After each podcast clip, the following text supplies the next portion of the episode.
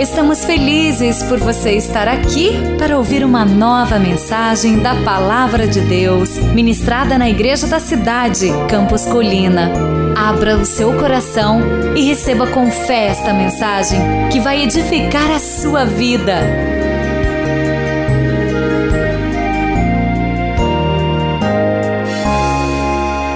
Seja muito bem-vindo, então, à terceira mensagem da série Quaresma de Fé 40 dias com Jesus, estudando as parábolas de Jesus em Lucas.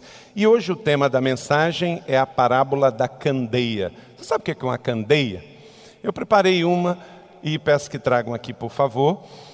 Candeia é uma, uh, um farol, é uma lanterna, é uma lamparina para que você possa iluminar o ambiente. Então eu vou deixar ela aqui um pouquinho durante esse tempo para lembrar você enquanto lemos o Evangelho de Jesus. Abra sua Bíblia em Lucas, capítulo de número 11. Lucas, capítulo de número 11, a partir do verso de número 33.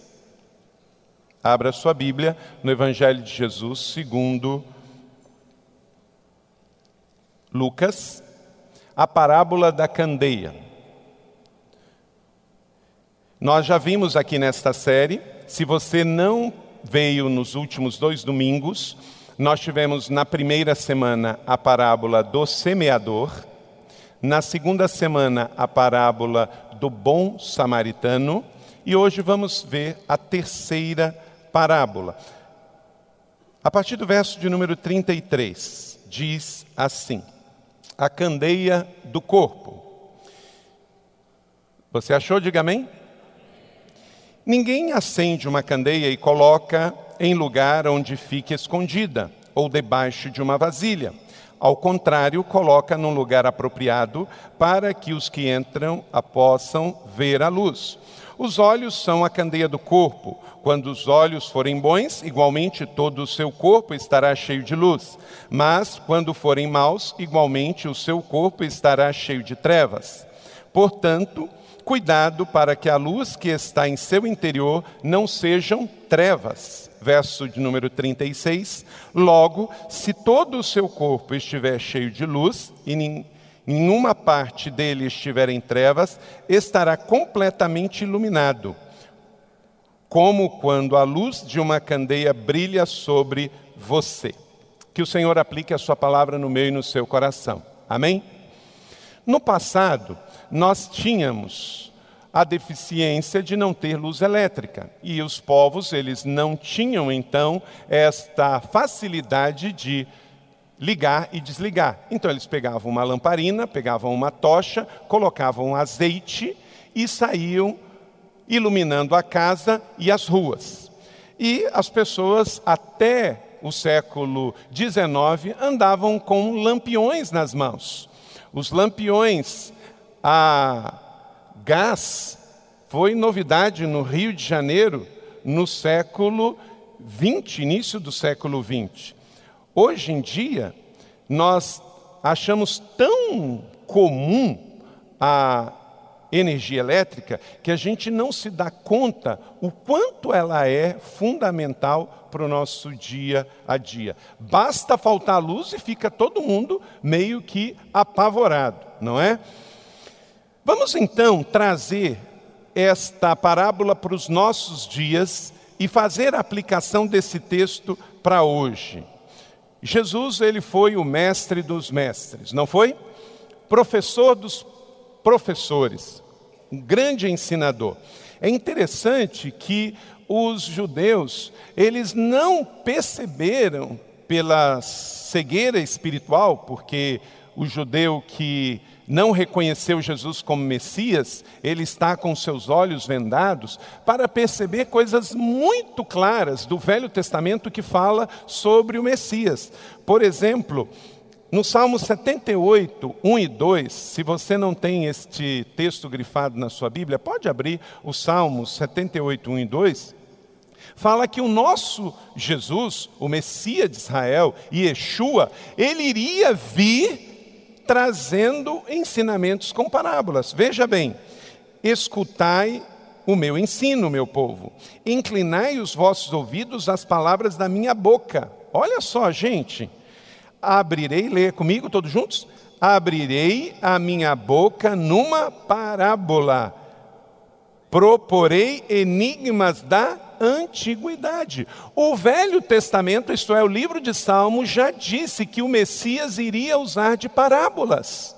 E de fato, o nosso mestre Jesus, ele veio e ele usou esse recurso pedagógico muito avançado para a época para ensinar a palavra de Deus. Lucas capítulo 8, 9 e 10, as parábolas serviam também para um propósito muito claro: a vocês foi dado o conhecimento dos mistérios do reino de Deus, mas as outros falam por parábolas, para que vendo não vejam e ouvindo não entendam. O que que Jesus usava também? De enigmas, porque muitas vezes ele tinha que falar coisas profundas, mas para aqueles que estavam com ele, e ele tinha que falar isso publicamente. Então, era meio que em código, para que aquele que era um judeu aberto ao reino pudesse entender, mas não aquele que estava ali somente para ouvir e criticar. Então, era um recurso que Jesus usava para ser estratégico. No livro de Lucas há muitas parábolas, mesmo que a gente não vá abordar aqui nesta série, eu convido você a, com maior é, tempo em casa, leia todo o Evangelho de Lucas, pensando em extrair princípios para aplicar a sua vida hoje nas parábolas de Jesus. Os dois devedores em Lucas 7, o bom samaritano, Lucas 10, o amigo importunador, Lucas 11, o rico insensato, que vamos ver semana que vem em Lucas 12, a figueira estéreo, a moeda e a ovelha perdida em Lucas 15, o filho perdido em Lucas 15, o administrador injusto em Lucas 16, o rico e Lázaro, Lucas 16, o justo, o juiz injusto, Lucas 18, e o fariseu e o cobrador de impostos, Lucas 18, 9. Então, que os nossos corações aprendam a crescer com os ensinos de Jesus. A maneira predileta de Jesus ensinar foi através de parábolas. E se ele fazia isso, é porque eram efetivas e importantes para nós. Ele sabia que as pessoas gostavam de ouvir uma boa história. E Jesus usava de parábolas. Uso de parábolas também para ensinar os seus filhos e ensinar no seu discipulado pessoal. Em Mateus 13, 34, 35 diz: Usarei parábolas quando for com esse povo e explicarei coisas desconhecidas desde a criação do mundo, na nova tradução da linguagem de hoje. Vamos então a esta parábola de hoje. Você nasceu para brilhar. Você tem dúvida disso? Você nasceu para brilhar. Não brilhar para si, mas você nasceu para brilhar para Jesus. A parábola da candeia nos traz isso muito forte. Mateus capítulo 5, verso 14, Jesus também fala diretamente sobre essa missão de ser luz. Leia comigo todos em uníssono, todos bem forte. Vocês são a luz do mundo. Não se pode esconder uma cidade construída sobre um monte. Quer dizer que Jesus está dizendo que você foi feito para estar em evidência pelo seu nome. Não é aparecer por aparecer, não é trazer glória para si, mas se eu e você formos crentes consagrados ao Senhor, servos e discípulos, se brilharmos, quem que vai brilhar? Jesus. Se você for como astro no mundo, quem que vai aparecer? É Jesus. Em João 12, 46, também disse Jesus: eu vim ao mundo como luz, para que todo aquele que crê em mim não pereça nas trevas. Então Jesus assim nos ensinou. Anote aí cinco pressupostos desta parábola que nós acabamos de ler. Cinco coisas que ficam bem claras de cara nesta parábola. Pegue o seu esboço, papel e a caneta e anote isso aí. Toda vez que você ler a parábola da candeia, que você vai lembrar disso e que aqui em São José dos Campos, nessa semana, aqui no Vale do Paraíba, onde você for na sua faculdade, na sua escola, no seu trabalho, na sua família.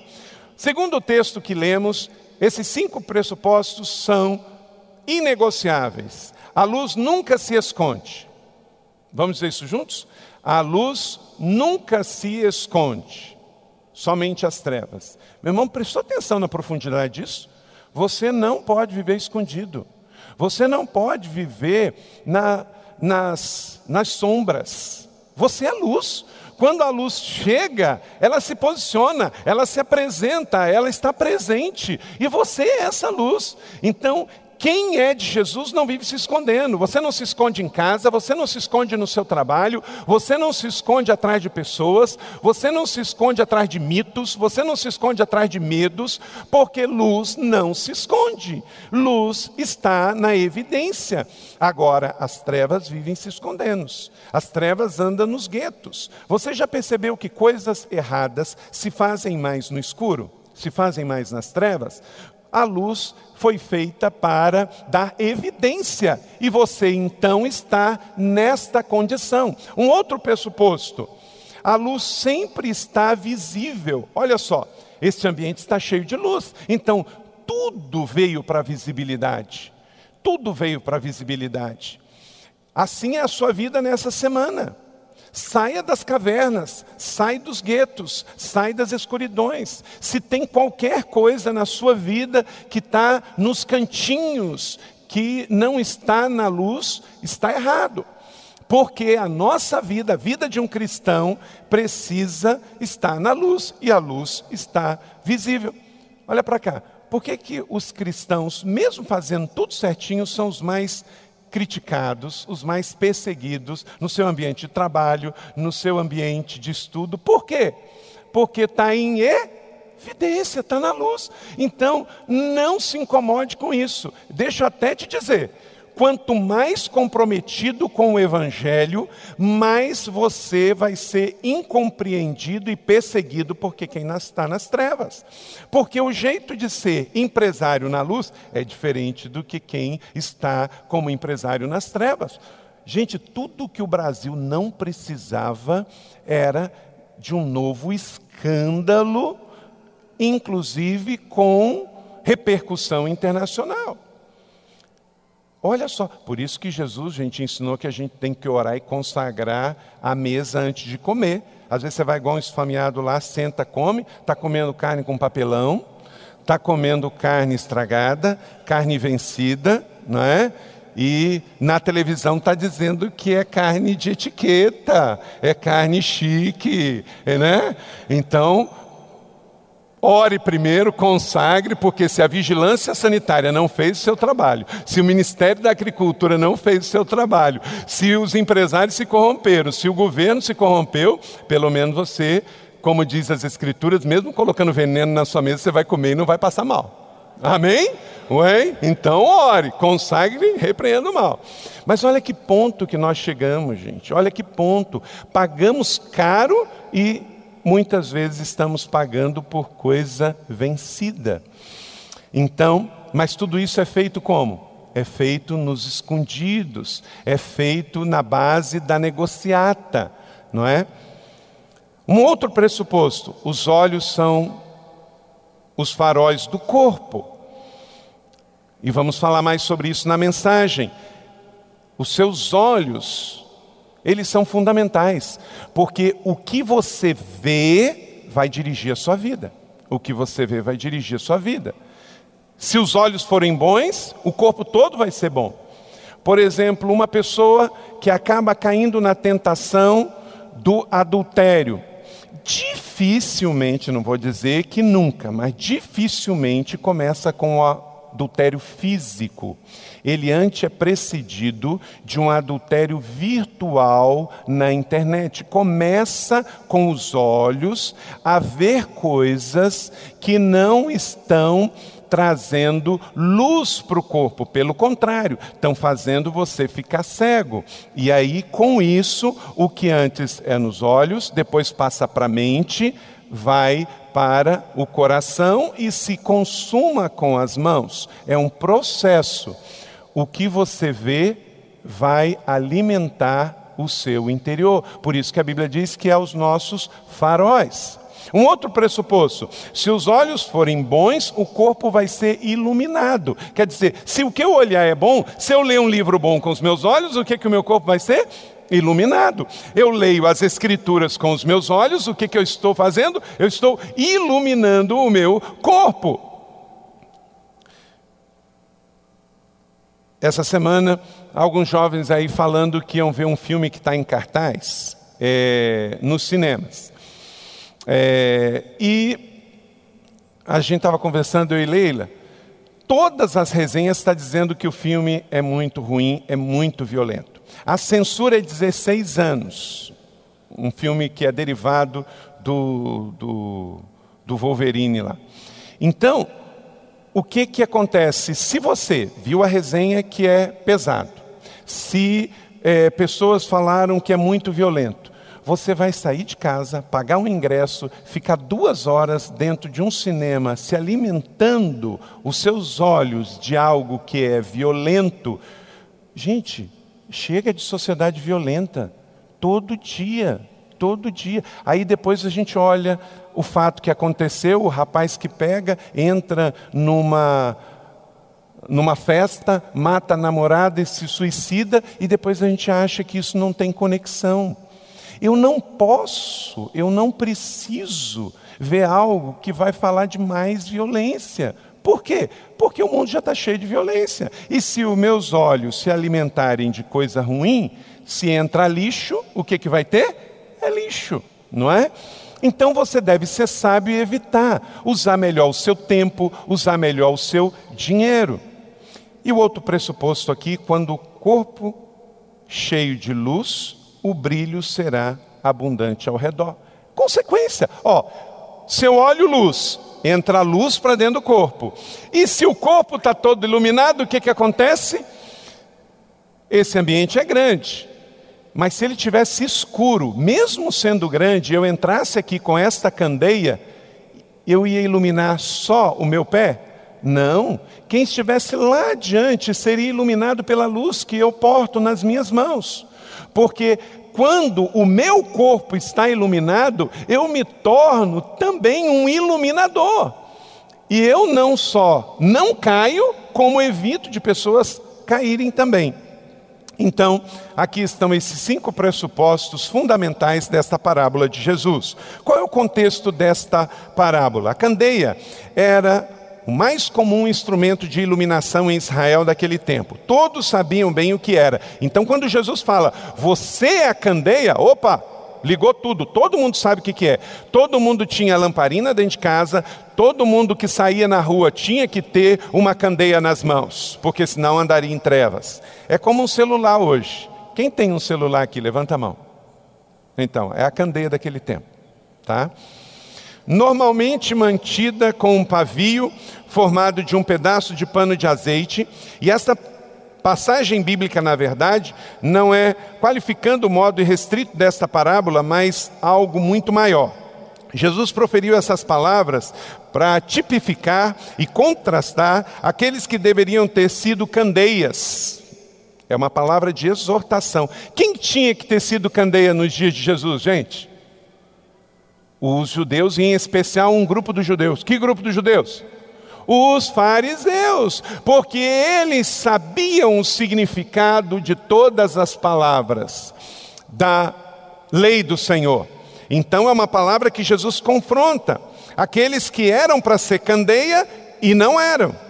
Para Jesus, a candeia era todo aquele que conhecia a palavra de Deus, conhecia com profundidade. Por isso, ele confronta os fariseus. Eles conheciam, gabavam-se de deter a palavra, tinham orgulho, mas não eram luz. Anote aí: Jesus é a candeia do mundo, portanto, eu e você temos que entender: você foi feito para brilhar. Vamos dizer isso juntos? Você foi feito para brilhar. Coloca na primeira pessoa: eu fui feito para brilhar. E minha pergunta: você está brilhando? Hum, você está brilhando? Verso de número 33. Ninguém acende a candeia e coloca em um lugar onde fica escondida debaixo de uma vasilha. Não faz nenhum sentido se eu pegar, acender esta candeia e colocar aqui embaixo. Não faz nenhum sentido. Por quê? Porque candeia não foi feito para ficar embaixo de um armário. A candeia foi feita para ficar onde? Em evidência. Evidência. Meu irmão, deixa eu dizer uma coisa aqui. Se lá no seu trabalho você é o último a falar, o último a dar opinião, o último a se posicionar, tem algo errado. Porque você foi feito para brilhar. Você foi feito para brilhar. Então, se lá no trabalho você fala assim, eu não tenho nada com isso, eu só venho aqui defender o leitinho das crianças, eu entro, eu saio, meu nome é Fui. Você está errado. Porque você foi feito para brilhar. No seu trabalho você tem uma missão: brilhar. Você não tem que ser melhor do que ninguém, mas você foi chamado para ser luz. Então não seja um qualquer um estudante, um qualquer um funcionário, um qualquer um empresário, um qualquer um trabalhador. O que adianta uma candeia se ela tiver, ó, apagada? Não serve para nada não serve nem se tiver embaixo acesa e nem se tiver em cima apagada. Para que cumpra a sua missão, tem que estar em evidência e acesa. Uma candeia, um farol, uma tocha foi feito para brilhar. Não foi feita para ficar escondida. Você é luz, você é luz, você é luz, minha irmã, meu irmão. Será que você não está vivendo no escondido? Você está escondido nos seus medos, nos seus traumas, nas suas preocupações, nos seus problemas interpessoais? Será que você não está vivendo no seu mundinho? Só no seu Facebookzinho? Só no seu Instagram mostrando as suas fotos de quantos quilos você perdeu no mês passado? Será que você está brilhando para si e não está brilhando para Jesus? Aí você é chamado para uma missão. Não, não posso. Eu não posso servir no ministério, eu não posso abrir uma célula, eu não posso abrir uma casa de paz, eu não posso dar o meu testemunho. Ei, ei, ei, você pode o que então? O que, que você pode? Você foi nascido para brilhar. Então, com o que você é, com o que você tem, sirva. Com o que você é, com o que você tem, com o que você sabe, faça o que tiver nas suas mãos. Brilhe para Jesus nesta semana. Eu terminei o culto de domingo passado aqui na segunda parábola sobre o bom samaritano e falei: essa semana Deus vai colocar peregrinos na sua semana e você vai ter oportunidade de ser o bom samaritano dos dias de hoje. Eu saí daqui, nove e meia da noite, o telefone toca e de que uma pessoa estava no hospital. Na hora, o que me lembrou? Eu sou o quê? O bom samaritano. Então, eu não fui para casa, eu fui para o hospital. Quem teve essa semana, teve aqui na semana passada, recebeu essa palavra no domingo à noite e durante a semana teve alguma experiência de ser é, um bom samaritano? Levanta a mão. Glória a Deus.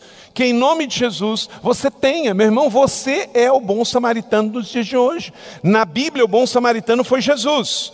E você é o bom samaritano de hoje. O mundo está cheio de sacerdotes que não cumprem o seu papel, está cheio de levitas que não cumprem o seu papel, mas também tem um monte de samaritanos, os improváveis, que estão cumprindo o seu papel. Então, faça isso. Você foi feito para brilhar. Você não foi feito. E é interessante, gente, como que o mundo está tão contaminado de celebridades arrogantes, egoístas, vaidosas, que alguém fala assim: oh, você tem que brilhar. Eu não, quem tem que brilhar é Jesus. Você já percebeu isso? Não, eu não. Meu irmão, deixa eu te perguntar: você tem a mente de quem? De Jesus. Quem mora dentro de você? O Espírito Santo. Então, se você brilhar, quem que vai brilhar? Jesus, o Espírito Santo, não tenha vergonha disso. Se você for um excelente trabalhador, e cumprir com exatidão o seu trabalho e receber um elogio, você vai glorificar quem? Jesus. Com o seu trabalho, com as suas mãos, com a sua habilidade. Então, muitas vezes, por causa. Eu lembro uma vez que tinha uma música muito antiga do grupo Prisma. E ainda no Rio de Janeiro, no Seminário do Sul, a gente ensaiou essa música. E dizia assim: que possa, a, a, a música original, que possamos ser fiéis aos que nos seguem. E aí teve um grupo de religiosos, é, evangélicos, batistas, casca grossa, que mudaram essa letra e colocaram assim: que possamos ser fiéis a Jesus Cristo. Gente, mas parte do pressuposto. Se você é um discípulo, se você é servo, ué, Claro que pessoas vão seguir você e você vai dar glória a Deus. Então, parece que aumenta a nossa responsabilidade, gente. Quando eu falo assim, ó, seja fiel a Jesus. Aí eu tirei o meu, né? Ó, meu irmão, você tem que levar uma vida tão cheia de luz que você vai gerar discípulos que vão falar assim: eu quero ser um cristão como ele, eu quero ser um cristão como a minha professora é, eu quero ser um cristão como o meu tio é, como o meu pastor é, como o meu irmão é, como o meu amigo é. Ué, discipulado é isso é você fazer o que Jesus fez e você gera seguidores para Jesus. Mas parece que assim, como nós temos tantos maus exemplos na sociedade, o pessoal fala assim, ó, o único modelo é Jesus. Que aqui tenham muitos modelos de Jesus. Amém? Que todos sejamos modelos de Jesus. Isso não significa ser perfeito, significa ser confiável. Não significa ser perfeito, significa ser honesto. Não significa ser perfeito, significa ser um cristão de verdade. Significa, como ouvimos o testemunho do nosso irmão, ser um homem de honra, ser uma mulher feminina de verdade. É isso que significa. Segundo, posicione-se no lugar certo para cumprir o seu propósito.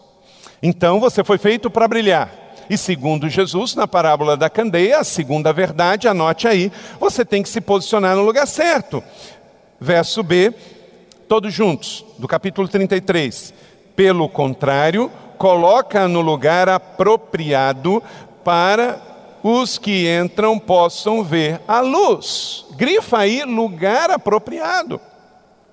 Se você for conosco lá em Israel, você vai ver construções muito antigas dos dias de Jesus, que no cantinho da ruína, perto da porta, tinha um lugar para colocar a lamparina.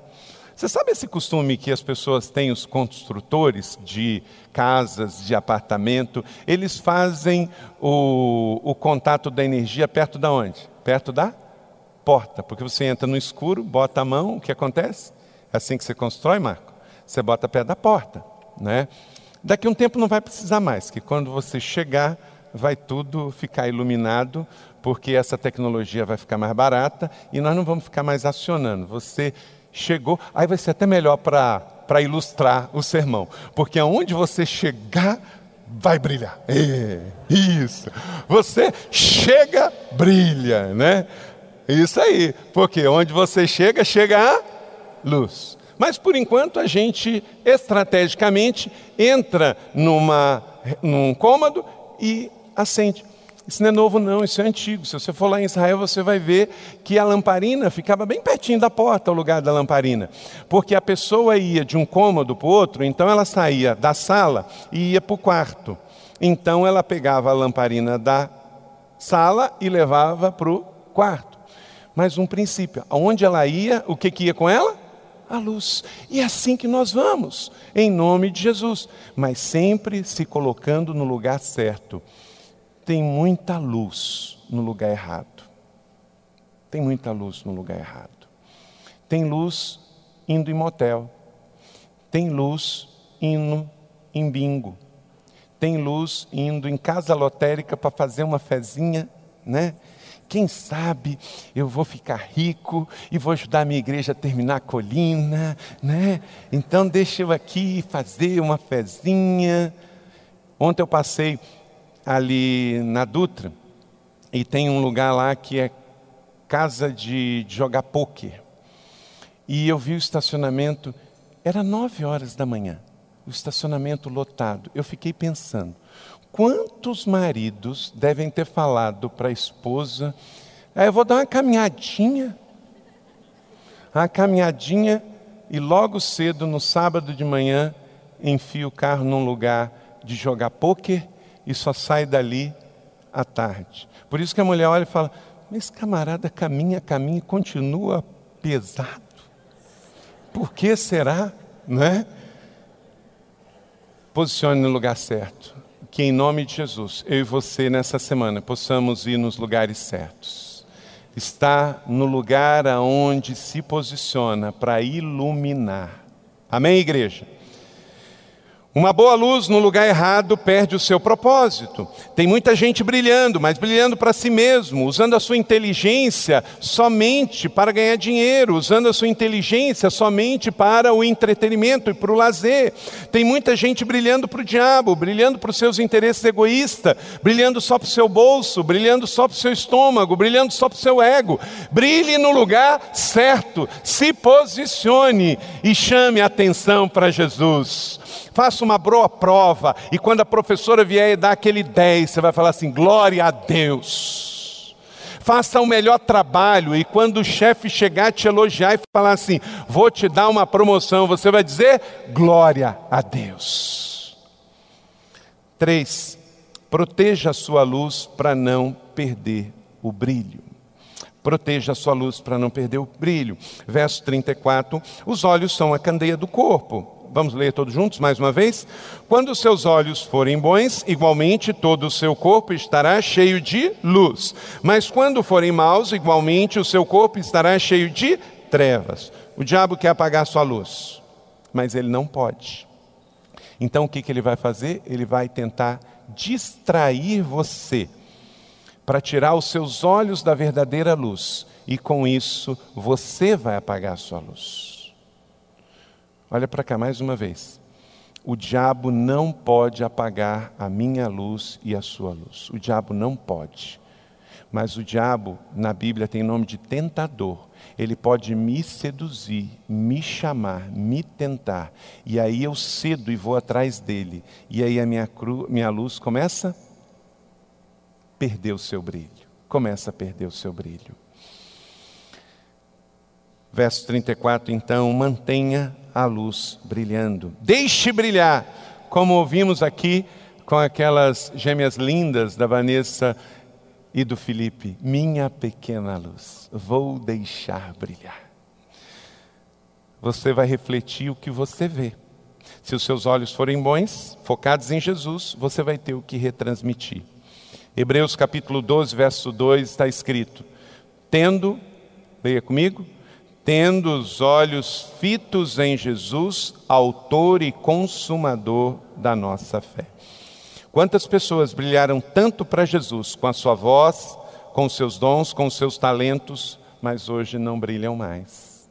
Apagaram-se. Foi negociando aqui, negociando ali. O que, que acontece se você tem um carro e começar a chover bastante e você usar e não limpar, o que, que vai acontecer? Ele vai perdendo a sua cor, ele vai ficar envolto em poeira, envolto em terra, e ele vai perdendo, perdendo. E quando você limpa, não é? Fica tudo no original.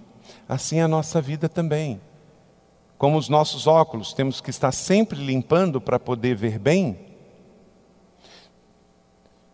Nós precisamos estar limpando os nossos olhos, porque são o farol, são a candeia do nosso corpo. Quantas pessoas já brilharam? Deixa eu só fazer essa pesquisa aqui. Quantas pessoas inteligentes, capazes, que tinham muitas habilidades e serviam Jesus e era uma bênção e hoje estão completamente apagadinhas. Se você conhece alguém, levanta a mão. Não permita que isso aconteça com você. Quantas pessoas olharam para coisas sujas e perderam a visão do que é limpo e começaram a reproduzir sujeiras. Quarto, Cuide diariamente da qualidade da sua luz interior. Você tem que cuidar. Verso 35, portanto, cuidado para que a luz que está em seu interior não sejam trevas. Uau, isso é possível? Sim, sim. Onde os seus olhos te guiarem, ali você vai comer. E vai alimentar a sua fome, vai nutrir o seu interior. É cíclico e sequencial. Olhos, pés, mãos, boca, interior, olhos de novo. Leia isso comigo. Olhos, pés, mãos, boca, interior e olhos de novo. Quer dizer, o que eu vejo guia os meus pés que traz as minhas mãos, que acaba na minha boca, que entra no meu interior. Gente, é isso aí, isso é cíclico. Aonde os meus olhos me levam, os meus pés são guiados. E uma vez que eu cheguei lá, aquele é o ambiente que eu estou, eu vou colocar o quê? Aquilo nas minhas mãos. E se eu coloco na minha mão, aonde vai parar? Na minha boca. E se entrou na minha boca, vai entrar no meu coração. E é cíclico. Então, eu preciso cuidar do que os meus olhos veem, porque ele é candeia do meu corpo. Não deixe que nada e ninguém tire o seu brilho interior. Mas, se você não cuidar do que você está comendo, o seu interior vai se apagar. Lúcifer, o que, que significa Lúcifer? Todo mundo, eu nunca vi ninguém colocar o nome do filho de Lúcifer. Mas no original era muito bonito. Anjo de luz, cheio de luz. Então era um nome bonito. Era bonito, mas ficou feio, ficou horroroso, ficou terrível, porque se contaminou. Não deixe o seu interior virar densas trevas. É impressionante como pessoas tornaram-se muito ruins trevas mesmo. Muitos no passado tiveram contatos com a luz. Se você pegar muitas pessoas que é, é, brilharam na humanidade, estão brilhando para fora do Evangelho, mas no início tiveram algum contato com o Evangelho. Freud foi filho de pastor. Então isso é muito comum. Aqui eu perguntar aos músicos aqui, Quantos de vocês conhecem um músico talentoso que já foi de igreja hoje está no mundo? Levanta a mão. Olha lá. Está brilhando para a pessoa errada. Está brilhando para o seu próprio eu, para o seu próprio ego. Mas porque em algum momento olhou para onde não devia olhar. Trouxe para perto o que não devia trazer. Cuidado com a contaminação. O que alimentar os seus olhos, alimentará a sua boca. A Bíblia diz que em 2 Coríntios 3,17, alguns conseguem conjugar esse biômio de ser fariseu, legalista e viver a vida cristã. Isso não existe.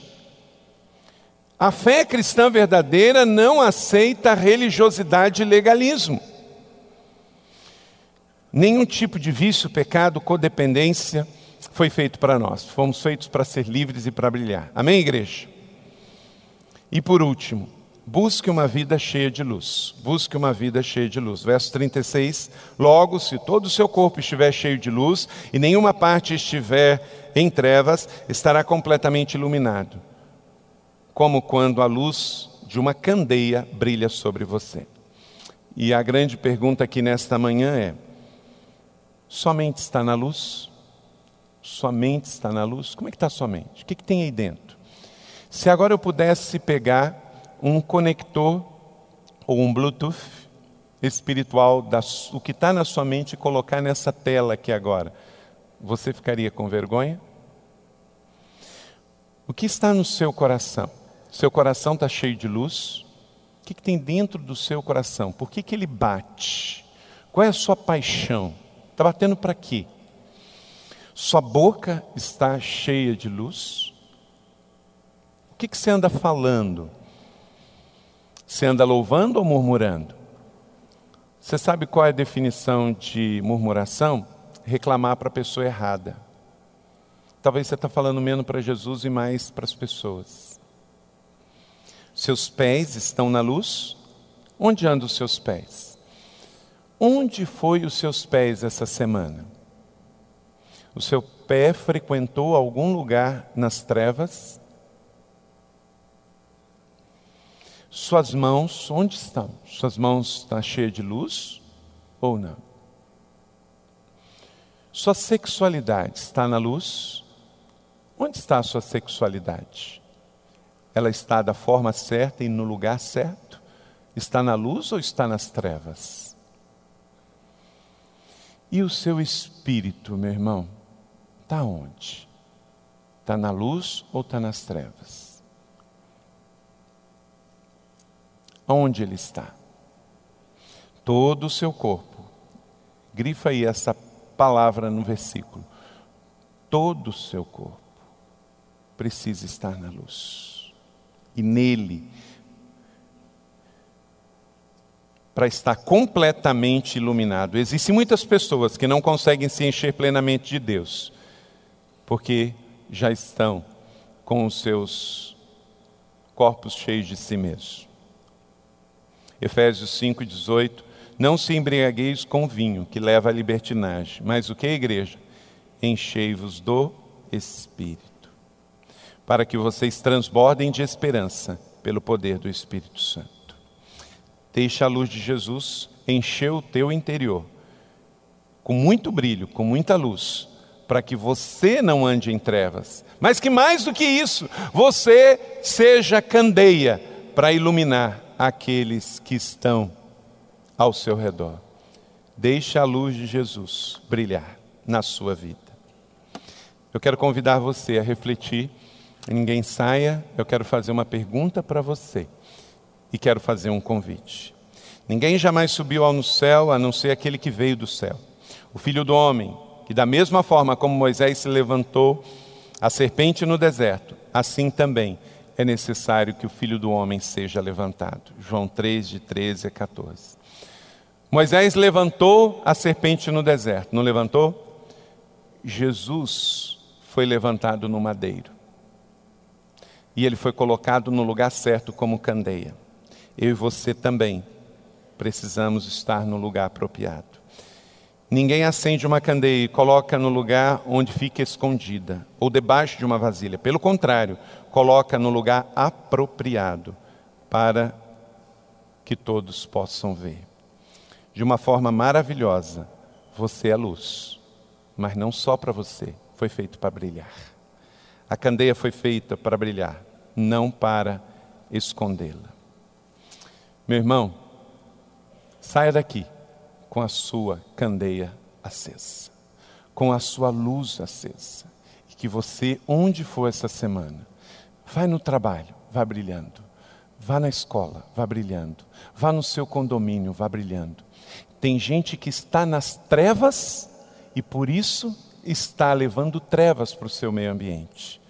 Você é luz e está na luz há uma luz dentro de você, que lá em Atos 2 diz que em Pentecostes os cristãos foram enchidos pelo Espírito Santo e dentro da cabeça deles havia uma chama. Esta chama era invisível no mundo espiritual, mas estava visível no mundo físico, mas visível no mundo espiritual.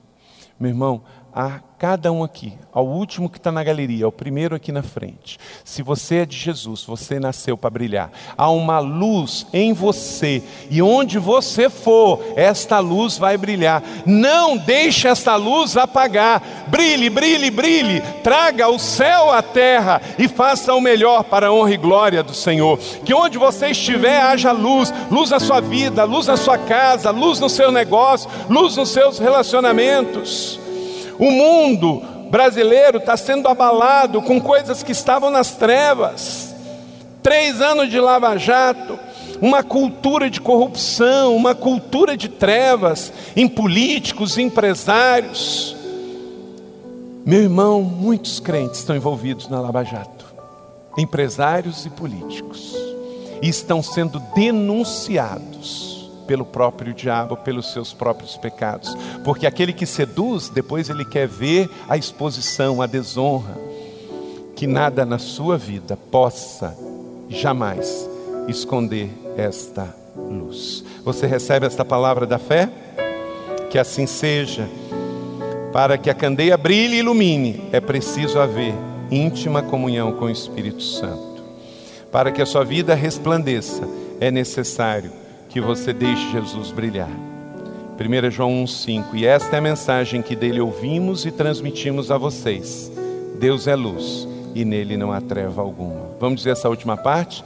Deus é luz e nele não há treva alguma. Mais uma vez, Deus é luz e nele não há treva nenhuma. Não haja trevas na sua vida, não haja trevas nos seus negócios, não haja trevas nas suas palavras, não haja trevas na sua internet, não haja trevas nas suas redes sociais, não haja trevas no seu namoro, não haja trevas no seu casamento, não haja trevas nos seus negócios. Traga tudo para luz. Você acabou de ouvir uma mensagem bíblica da Igreja da Cidade em São José dos Campos.